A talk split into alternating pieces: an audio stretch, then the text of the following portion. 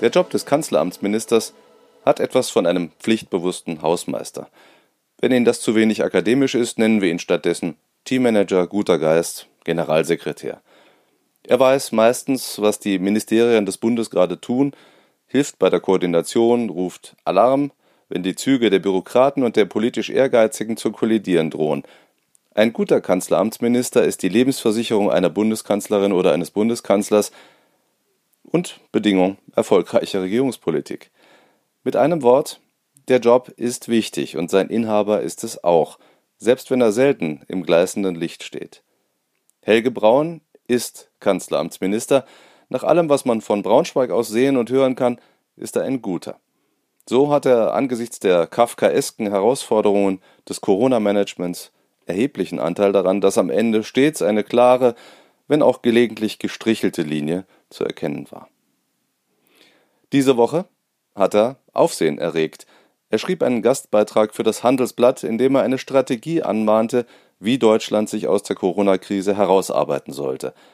Das passte noch einigermaßen zu seiner Rolle. Dann aber machte er sich Gedanken über die Sinnhaftigkeit der Schuldenbremse. Dahinter verbirgt sich eine Regelung, die Bund und Länder zu haushaltspolitischer Solidität verpflichtet, und zwar sehr konkret und sehr kompromisslos. Die Regelung erhielt Verfassungsrang, kann also nicht nach Kassenlage und Opportunität ausgehebelt werden.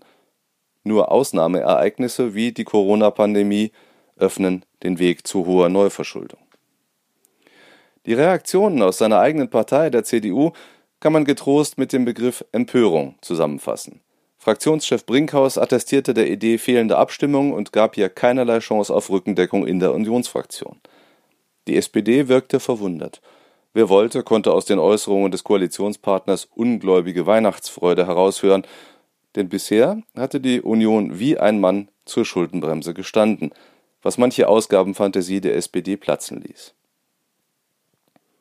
Die Schuldenbremse gehört zum programmatischen Kernkapital der CDU. Bundestagspräsident Wolfgang Schäuble war als Finanzminister die Personifizierung finanzpolitischer Kompromisslosigkeit. Bei dieser Linie wird es wohl bleiben. Braun stellte inzwischen via Twitter klar, dass er ein erotisches Verhältnis zur Schuldenbremse habe. Ich zitiere wörtlich: Mein Vorschlag, wie man den Weg zur schwarzen Null nach der Pandemie gesetzlich vorzeichnet, zielt darauf ab, verbindlicher als fortgesetzt mit der Notklausel zu handeln und nicht die Schuldenregel in Frage zu stellen. Ich liebe Schuldenbremse. Anstelle des Wörtchens Liebe prangte ein rotes Herz. Man könnte dieses Kapitel mit der Überschrift Vorlauter Schnellschuss aus dem Kanzleramt versehen und dann schließen. Die Schuldenbremse wird aber ohne Zweifel unter politischem Druck bleiben. Wer politisch gestalten will, ist immer in Versuchung, die Grenzen des finanziell Machbaren mit kraftvollen Bewegungen des Pumpschwengels zu weiten. Helge Braun wird Nachahmer finden. Umso wichtiger wäre es, den Sinn der Schuldenbremse im öffentlichen Bewusstsein zu halten, und zwar gerade weil sie für mehrere Jahre nicht greifen wird. Unter den Bedingungen der Pandemie müssen haushaltspolitische Beschlüsse gefasst werden, die sich auf Rettung ganzer Branchen und Hunderttausender Arbeitsplätze reimen. Es wäre schiere Idiotie, Haushalte auf die schwarze Null zu trimmen und damit wirtschaftlichen Niedergang zu riskieren, der auch die Staatsfinanzen schwer beschädigen würde. Das bedeutet aber gerade nicht, dass das Ziel stabiler Staatsfinanzen ad libitum gestellt werden dürfte, Wer die Krise zur Relativierung der Wichtigkeit klarer finanzpolitischer Grundsätze nutzen will, muss sich Zweifel an seiner Weitsicht gefallen lassen. Eine Lehre der Corona-Krise ist ja gerade, dass Deutschlands Kraft, die Folgen der Pandemie zu mildern, eine Frucht halbwegs soliden Wirtschaftens ist. Ein Staat, der in den guten Jahren mit dem Geld um sich geworfen hätte, könnte heute keine Corona-Hilfe leisten.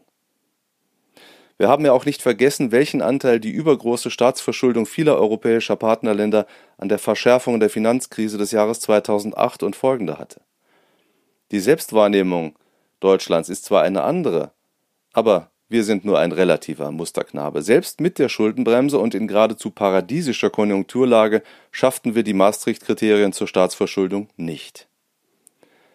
Wir können uns glücklich schätzen, dass Deutschland die Kraft zu einer konzertierten Anstrengung des Bundes und der Länder fand und ein eindeutiges und nicht verhandelbares Bekenntnis zu finanzieller Solidität ablegte. Dabei muss es bleiben. Die Klugheit der Regelungen zur Schuldenbremse zeigt sich darin, dass die Lösungen in der Krise eben doch möglich sind. Sie werden nicht verhindert.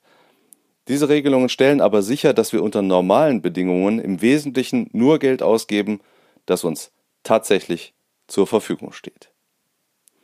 Exzessiv schuldenfinanzierte Politik ist ein Spiel mit der Zukunft nachfolgender Generationen, ein verantwortungsloses und unmoralisches Spiel. Wer politisch gestalten will, muss Prioritäten setzen, nicht einfach immer draufsatteln, bis das Gemeinwesen schließlich unter der Last krumm und bucklig wird. Das ist schwierig, aber es lohnt sich.